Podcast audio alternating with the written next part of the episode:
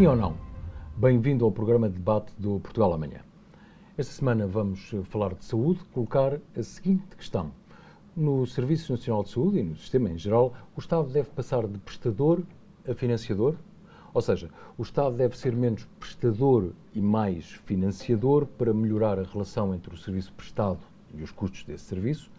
Ou outra forma de dizer, o modelo deve mudar de prestador para Estado financiador, e nesse caso os serviços prestados são sobretudo de privados e, setor social. Sim ou não? Comigo estão Helena Canhão, diretora uh, da Faculdade de Ciências Médicas da Universidade de Nova, professora e médica especialista em reumatologia, e Adalberto Campos Fernandes, ex-ministro da Saúde, professor na Escola Nacional de Saúde Pública. Antes do debate, ambos têm um minuto para apresentar o seu ponto de vista sobre o tema e depois passamos logo às perguntas. Recordo que o objetivo deste programa é olhar mais para o futuro e não tanto fazer balanços do que foi feito nos últimos anos, falar uh, das greves, naturalmente dos argumentos, dos interesses corporativos que mexeram com a vida de quem precisa de ir a um hospital público ou centro de saúde. A ideia é mais debater políticas públicas que melhorem e redesenhem o sistema de saúde em Portugal. Um, Helena, muito obrigado pela sua presença Obrigada. aqui neste, neste nosso programa. Num minuto, o que defende relativamente a estes, a estes temas? Obrigada. Cumprimentar o professor Adalberto. Um, estas perguntas são muito importantes porque nós precisamos mesmo de reestruturar o sistema e olhar para o sistema de saúde como um todo e não como neste momento está a ser feito de forma sectorial, olhar eh, separadamente para o privado, para o SNS e ainda pior do que isso é olhar para a saúde isolada e não enquadrada uh, no ensino superior dos profissionais de saúde e no setor social. Um, e, portanto, é necessário fazer uma reforma, é necessário pensar no financiamento e acho que ao longo uh, do programa uh, vou apresentar a minha posição em relação a isso. Não necessariamente de uma forma trágica, diria eu, ou, ou de passar apenas de financiador para prestador. Não é uh, isso que, que, está em causa. Eu penso que mais do que isso é avaliar em todo o sistema onde estão os recursos, onde está a qualidade na prestação e aproveitar todo esse sistema para melhorar os cuidados à população. O que nós queremos é uma população mais saudável, um, que, com uma promoção de saúde eficiente, mas também uma prevenção secundária de quem já é doente e queremos evitar as complicações e depois, no final, reabilitar. Um, e por isso nós precisamos de perceber onde estão todos os recursos uh, e o Estado pode, em algumas áreas, ser um prestador muito, muito eficiente, noutras áreas deve, sobretudo, um, otimizar e permitir que quem presta bem otimize esses cuidados, quer no setor uh, de saúde, quer no social, como eu já disse, e depois de pensar também na educação dos profissionais de saúde. Professora Helena, muito, muito, obrigado. Eu comecei por tratá-la de forma muito informal, mas espero que não tenha levado a mal. Professor Adalberto, uh, também muito obrigado pela sua presença. Qual é a sua visão de fundo relativamente a este tema? Vou cumprimentar a ambos, a professora Helena e o Luís, e obrigado pelo convite. Eu acompanho aquilo que foi dito em parte, no sentido de que nós, eh, enquanto país eh, do sul da Europa, com um país que não é rico, temos feito pela saúde ao longo dos últimos anos muito. E o ponto de partida é um ponto de partida positivo. O que nos tem feito falta no setor da saúde é um desígnio. É um desígnio que nos centra nas necessidades das pessoas em concreto e que nos afasta desta tentação de fazermos do debate uma querela, uma briga, uh, um território de trincheira. Eu tenho dito tantas vezes que a saúde é uma questão de regime, é uma questão de Estado, que tem que ser trabalhada e pensada há 20, 30 anos. E, naturalmente, pensada pelos atores políticos que têm uma maior probabilidade de ser governo e de conduzir o país. Não deve ser, portanto, algo que se divida a metades. Deve ser uma zona de largo consenso na sociedade portuguesa, porque a saúde é um bem demasiado importante para todos para ser alvo de combate político. Nós temos que combater politicamente em muitos outros territórios e isso faz falta. Agora, a saúde eh, não é isso. A saúde é algo que os portugueses percepcionam como essencial e como indispensável, sobretudo num país que é pobre e que tem muitas desigualdades sociais. Diria, portanto, que desígnio, se quiser pensar amanhã, olhar o Portugal da amanhã, pensar nos nossos filhos, nos nossos netos, naquilo que é o legado que a política deve deixar nas políticas sociais e aproveitar, como dizia a professora Helena, o que de bom nós temos. Nós temos um Estado que é capaz, através do financiamento, de promover a equidade e a universalidade.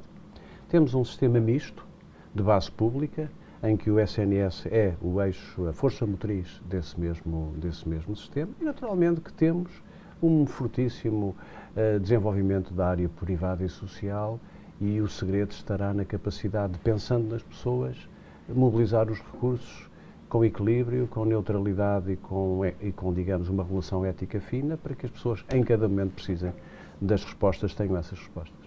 Mas, mas pegando precisamente neste, no aspecto que estava a referir, claro que o foco tem de estar sempre no, no, no cliente, uhum. digamos assim, mas um, quando se fala de, de um Estado mais financiador, é? porque há um tema uhum. também de financiamento, uhum. se, se, há problemas com uh, as, as várias uh, uhum. carreiras profissionais, uh, médicas, Sim. enfermeiras, enfim, todo, todo, todo o problema que, que, que conhece muito bem. Um, mas o Estado poderia ser menos prestador? Bom, quanto à questão do Estado ser financiador, a Europa toda mostra, e a experiência internacional e a evidência científica, está a fazer agora aniversário, aliás, sobre o relatório Beveridge, e, portanto, sobre a fundação do SNS inglês, nós, para mutualizarmos o risco e atenuarmos as diferenças entre as pessoas, o Estado tem que ter um papel decisivo no financiamento, porque é através dessa via que nós promovemos a gratuitidade no momento da utilização. Não pode haver pagamento no momento da utilização, porque aí introduzimos barreiras económicas e discriminação. Portanto, quanto a isso, o Estado deve ser o financiador que o universaliza e assegura a cobertura geral. Outra coisa é saber se o Estado deve ser proprietário de todos os meios de prestação.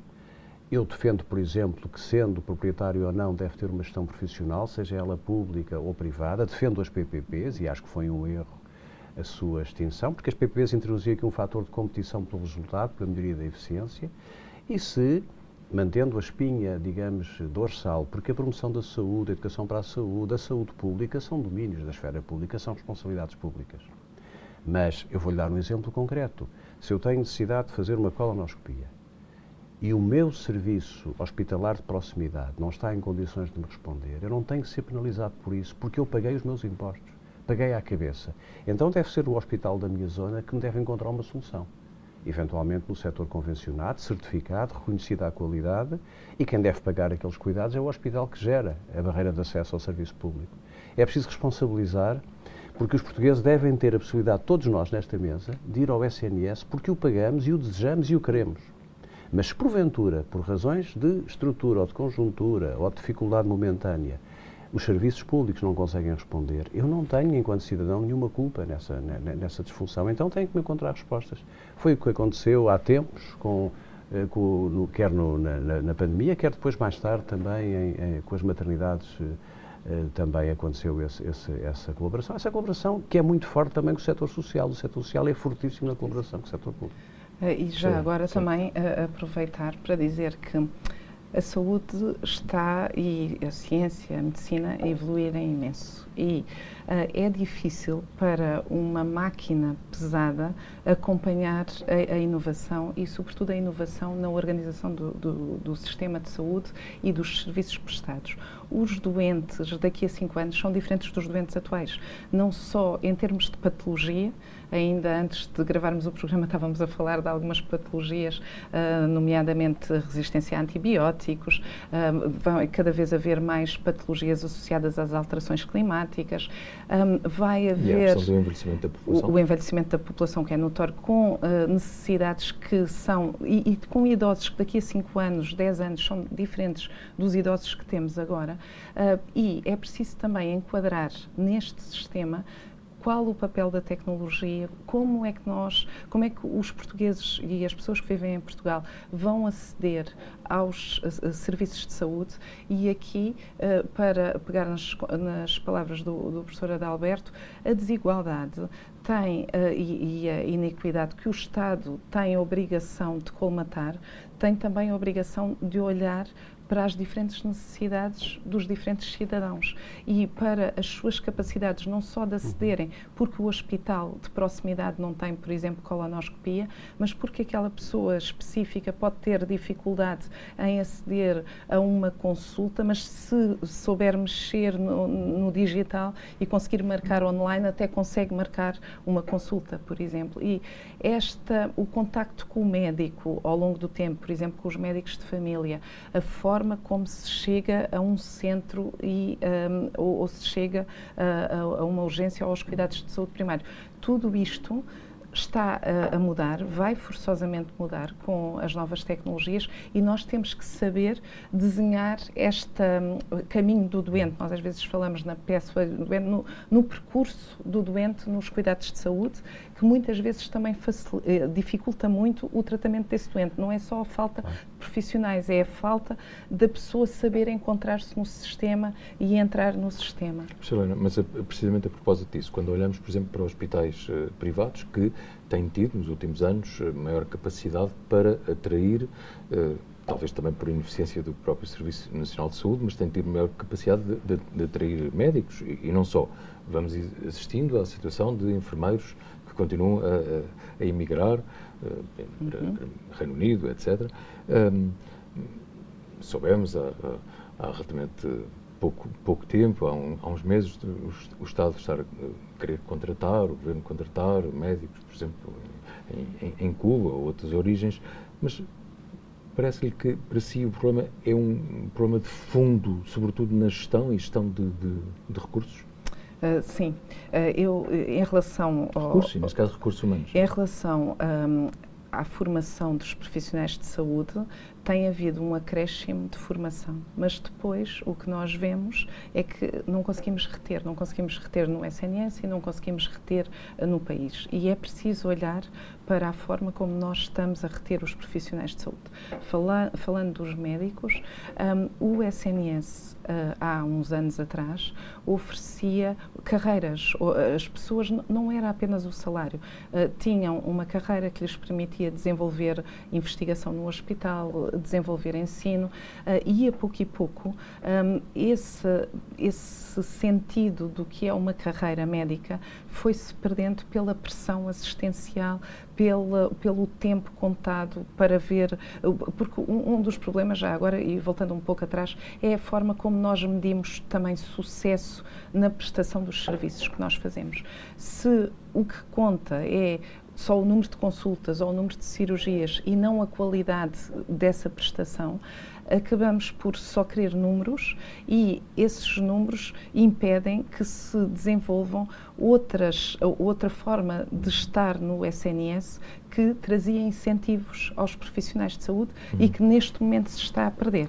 E, portanto, é preciso olhar que os salários são muito baixos no, no SNS, são muito baixos em Portugal e, portanto, as pessoas saem para, para fora do país por uma questão salarial, mas não é só uma, uma questão salarial, é uma questão de todo o ambiente, de como é que o hospital está equipado em termos de tecnologia, em termos de atualização, eh, que, permite eh, essa atualização ou não aos profissionais, em que condições estão a prestar servi eh, esses serviços. A satisfação de quem recebe os cuidados depois também influencia a motivação dos profissionais. Portanto, há aqui uma série de fatores. E isto é uma situação complexa que também não se resolve só pondo mais dinheiro em cima da mesa, que é muito importante, mas que é preciso olhar sobretudo para a qualidade dos serviços prestados e trabalhar num ambiente de qualidade.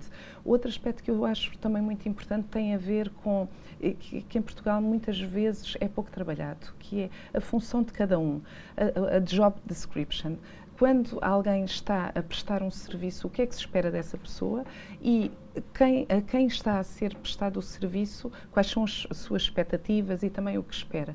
E o que nós vemos muitas vezes é que há um, um, uma grande diferença entre a expectativa, quer do profissional de saúde e também do, do doente, e depois o que acontece na realidade. E tudo isso uh, leva à desmotivação e, e, e, ao desvio das pessoas uh, do sistema. Professor Alberto, pegando precisamente no, no que estava a ser dito, a propósito, ah, não é necessário ou não, veremos, deitar mais dinheiro para cima do, do, do sistema. Sim. Mas o sistema está não. suborçamentado? Não é. Aliás, nós temos nos anos recentes uma prova inequívoca que é, tem sido pouco falada e pouco começa agora a ser ventilada. Um, em 2018, quando eu saí do governo, e enfim, o mérito não será meu nem da minha equipa, haviam em Portugal pouco mais de 440 mil portugueses sem médico de família. Nós estamos com um milhão e meio. Tínhamos um orçamento, o orçamento em 2018 era um orçamento pouco superior ao orçamento da Troika. E aquele período foi um período de grande resposta essencial, um dos maiores períodos de resposta essencial do país.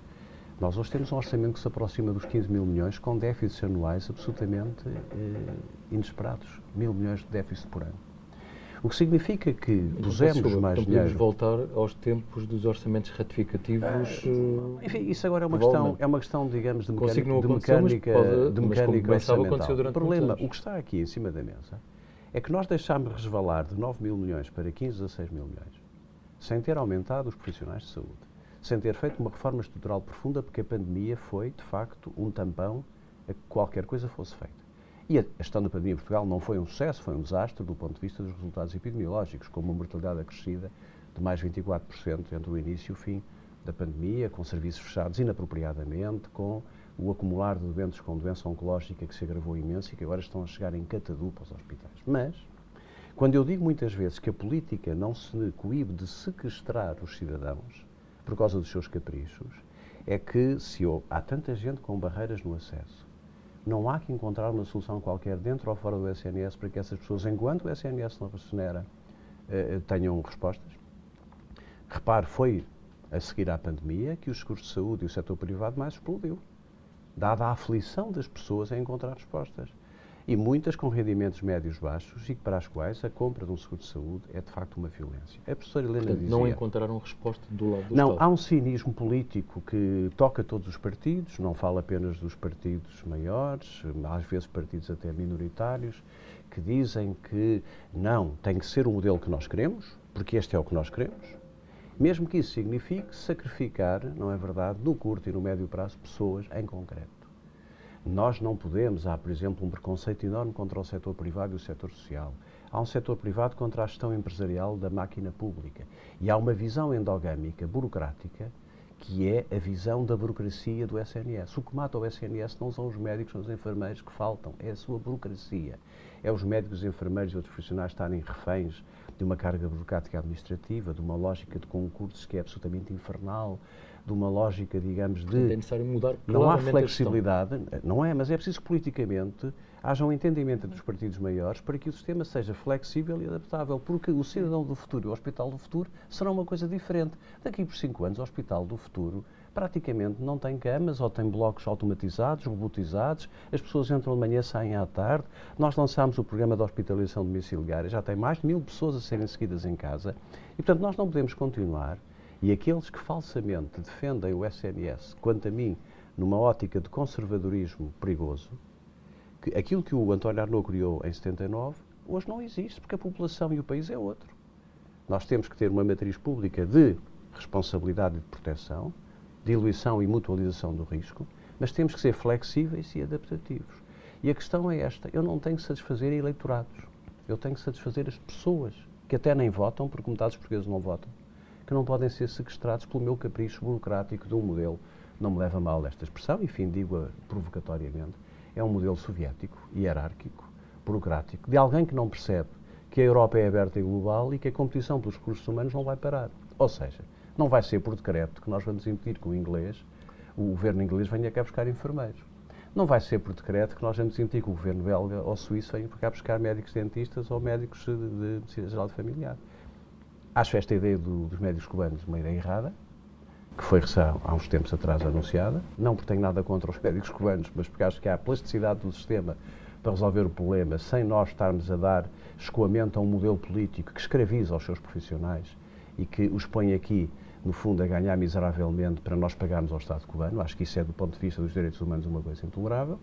Mas, para concluir, se nós despoluirmos a nossa visão, o nosso desígnio do tal Portugal da amanhã, nós temos um país aberto que se adapta às pessoas, que respeita a demografia, que respeita a pobreza, que olha para que um pobre possa ter a resposta que precisa em cada momento, que não está sacrificado pela tal burocracia endogâmica E por também, não deixem-me dizer a ambos os dois isto que, que, a ambos os dois, que aliás é uma coisa, é, um, é, um, é, uma, é uma coisa, é um é pleonasmo, uh, mas uh, a dizer a ambos o seguinte, que há infelizmente pessoas que no seu egoísmo uh, fomentam a teoria do caos.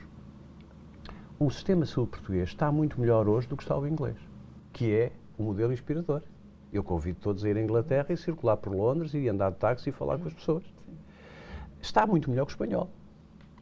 Quer dizer, nós temos imensos problemas e será, digamos, uma irresponsabilidade dizer que não há problemas, porque isso é politiquice. Isso é politiquice e propaganda. Uhum. Há problemas.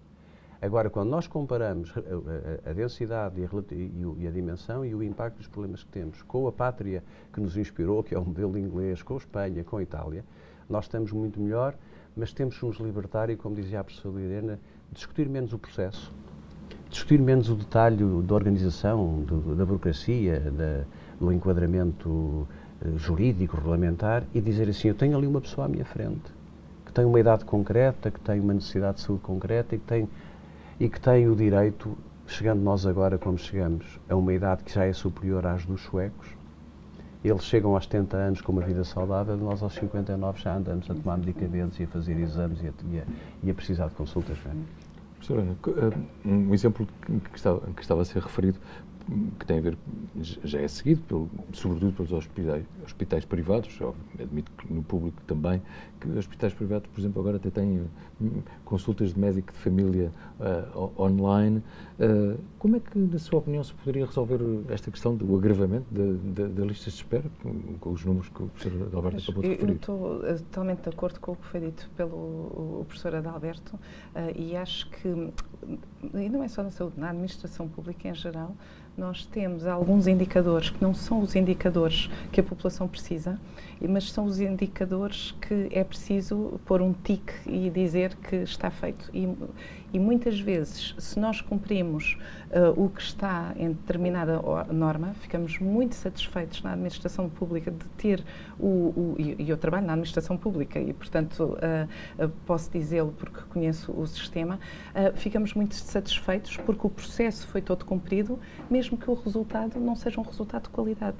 Um, e em relação uh, à, à, pergunta concreta que me fez, isto só, era só para uh, dizer que concordo com tudo o, o que foi dito.